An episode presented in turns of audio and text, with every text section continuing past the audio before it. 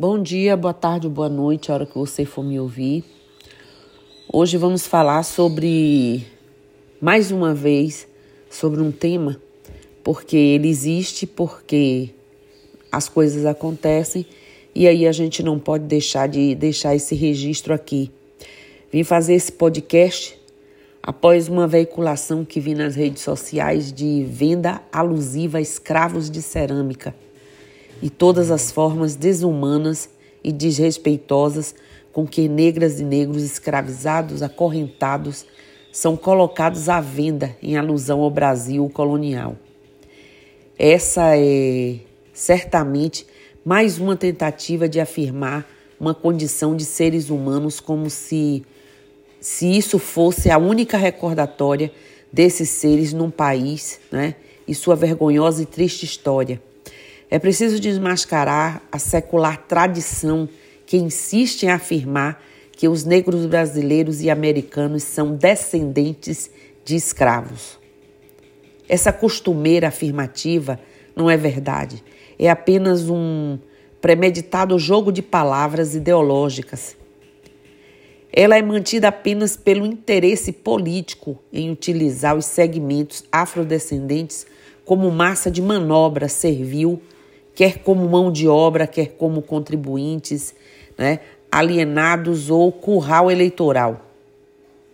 Detalhe fundamental: esse crime simbólico tem raízes profundas, mas vou lhes contar qual a origem disso, né? Está no medo que os brancos tiveram dos negros por muito tempo. Isso porque em pontos chaves do país a população negra chegou a ser maior que a de brancos, lá em épocas né, remotas lá na colonização. A preocupação com a segurança nacional só foi resolvida com investimentos oficiais na imigração branca. Daí os negros se tornaram minoria. Vestígios do antigo medo, no entanto, sobrevivem no imaginário. Mas precisamos ainda chegar aos fatos relativos ao assunto desse podcast. É preciso ser pedagógico para confrontar toda manipulação que empreiteia livros didáticos, teses acadêmicas e a mentalidade geral. Você já viu algum judeu dizer que ele, judeu, é descendente de escravo? É óbvio que não. Agora você já viu algum brasileiro dizer que os negros são descendentes de escravos? Claro que sim. Todos dizem isso. Pois bem, então faça a comparação e se pergunte pelo motivo da diferença.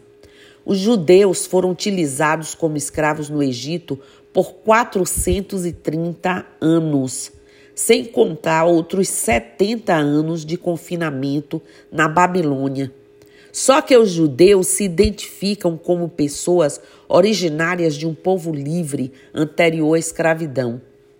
Tal referência foi extraída dos afrodescendentes nas Américas. Por isso, nós brasileiros aceitamos com naturalidade a, tradi a, a tradição né, de limitar a identidade dos negros como descendentes de escravos. Ninguém se preocupa com a evidência também óbvia de que eles eram originalmente livres na África. A preferência é estigmatizá-los como descendentes de escravos. Esse é o reducionismo ideológico contra o humanismo. Todo pensamento que podemos ter sobre afrodescendentes ficou limitado à fronteira do navio negreiro para cá. Época da humilhação e da miséria. Ninguém fala do antes. Trata-se de uma imposição cultural para inviabilizar a possibilidade de pensar o negro original como livre, independente, guerreiro, em estado de, de, de natureza, ou principalmente com civilização própria e sustentável.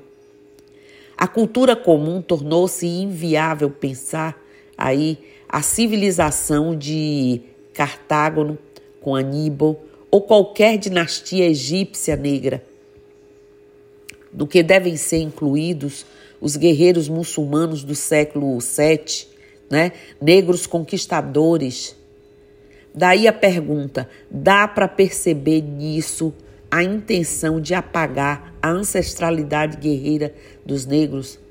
Cartago, muçulmanos guerreiros? Nem pensar. Por isso tudo foi eliminada a possibilidade de compreender a negritude como originária de pessoas livres que em determinado momento foram utilizadas como escravos. A escravidão no Brasil durou mais de 300 anos. Tempo bem menor que os 500 anos dos judeus no Egito. Então, por que os judeus não se dizem descendentes de escravos, enquanto nossa cultura repisa o estigma ao testemunhar que negros americanos, eh, brasileiros americanos, são descendentes de escravos?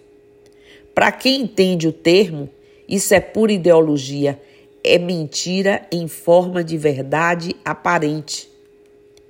A quem se apressar a refutar a comparação entre uma escravidão e outra, cabe ressaltar aqui que apesar da dinastia no tempo, né, a distância, perdão, no tempo, sabemos muito mais sobre a escravidão dos judeus do que da escravidão do Brasil.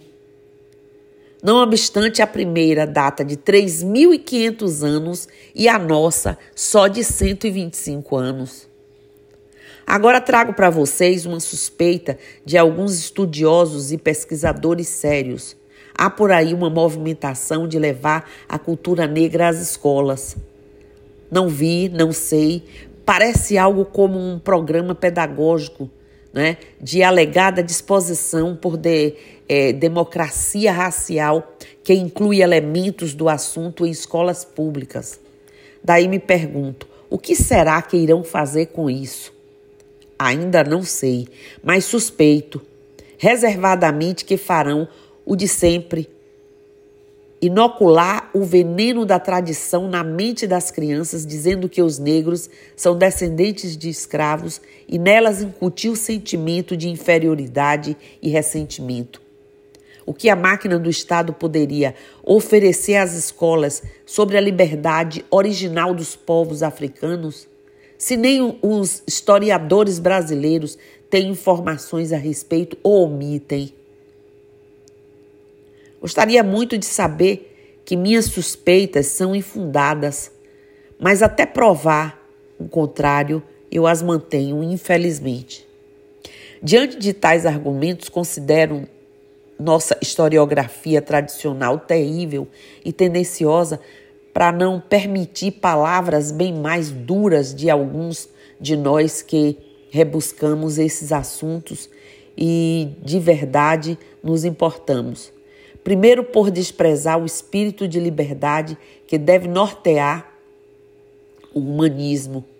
Os historiadores não poderiam né, compactuar com o objetivo reducionista de identificar uma etnia por momento de mais de 300 anos por ela vivido.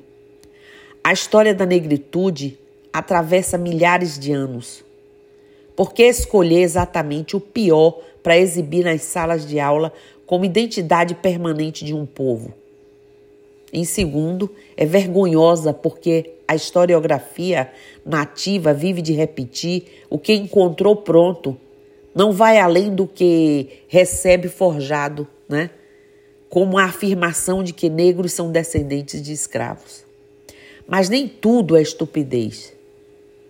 Foi aberta aí no Rio Claro algo provavelmente incomum em muitas partes do país. Tem-se uma mostra cultural que renega a exploração da cultura negra como pobreza, miséria, escravidão pela primeira vez. Uma exposição chamada Exposição Ogum, sobre raízes africanas, no Shopping Center Rio Claro. Ali foi colocado material simples, artesanatos, roupas e demais peças, mas suficientes como mostra da estética africana pré-escravidão. Uma beleza. Já não era sem tempo, né? Sinal de que se aproxima a hora em que se dará um fim na vergonha de identificar a alma das pessoas por momentos de uma triste e desprezível história. Os negros, pois, são descendentes da liberdade. Era isso que eu queria deixar aqui. não me pronunciei em rede social. É, muitas vezes a gente se cala ou no momento fica na indignação pensando o que isso repercute ou deixa de repercutir porque as pessoas, o racismo virou displicência. E essa displicência magoa, essa displicência perpetua uma informação sobre os seres humanos, sobre a nossa história, sobre a nossa ancestralidade que vai se arrastando aí por anos e a gente vendo essa coisa ficar.